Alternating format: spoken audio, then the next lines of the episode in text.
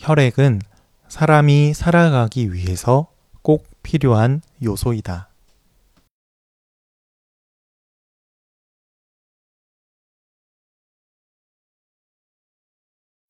혈액은 사람이 살아가기 위해서 꼭 필요한 요소이다.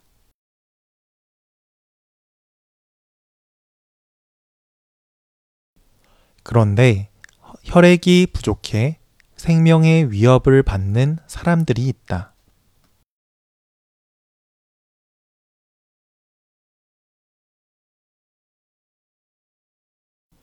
그런데 혈액이 부족해 생명의 위협을 받는 사람들이 있다.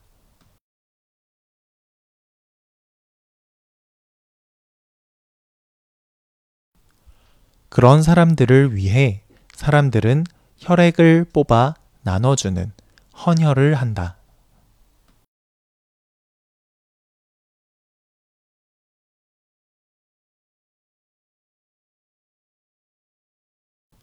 그런 사람들을 위해 사람들은 혈액을 뽑아 나눠주는 헌혈을 한다.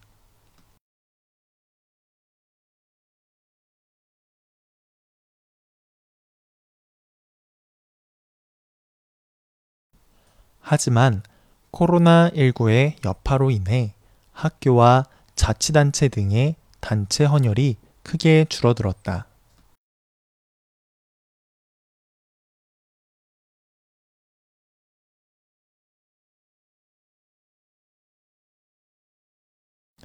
하지만 코로나19의 여파로 인해 학교와 자치단체 등의 단체 헌혈이 크게 줄어들었다.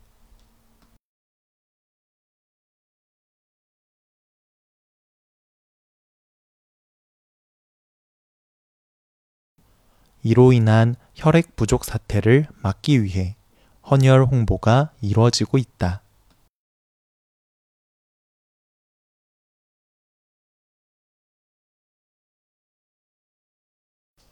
이로 인한 혈액 부족 사태를 막기 위해 헌혈 홍보가 이루어지고 있다.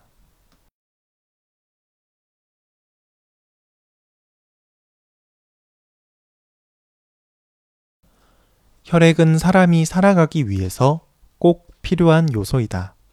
그런데 혈액이 부족해 생명의 위협을 받는 사람들이 있다.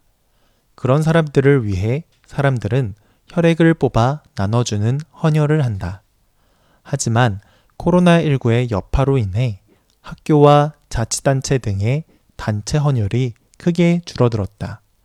이로 인한 혈액 부족 사태를 막기 위해 헌혈 홍보가 이루어지고 있다.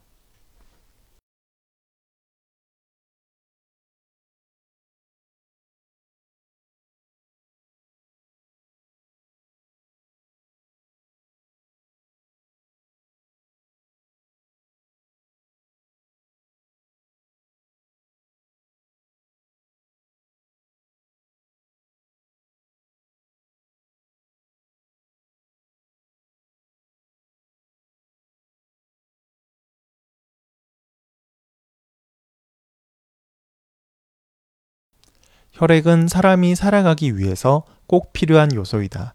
그런데 혈액이 부족해 생명의 위협을 받는 사람들이 있다. 그런 사람들을 위해 사람들은 혈액을 뽑아 나눠주는 헌혈을 한다. 하지만 코로나19의 여파로 인해 학교와 자치단체 등의 단체 헌혈이 크게 줄어들었다.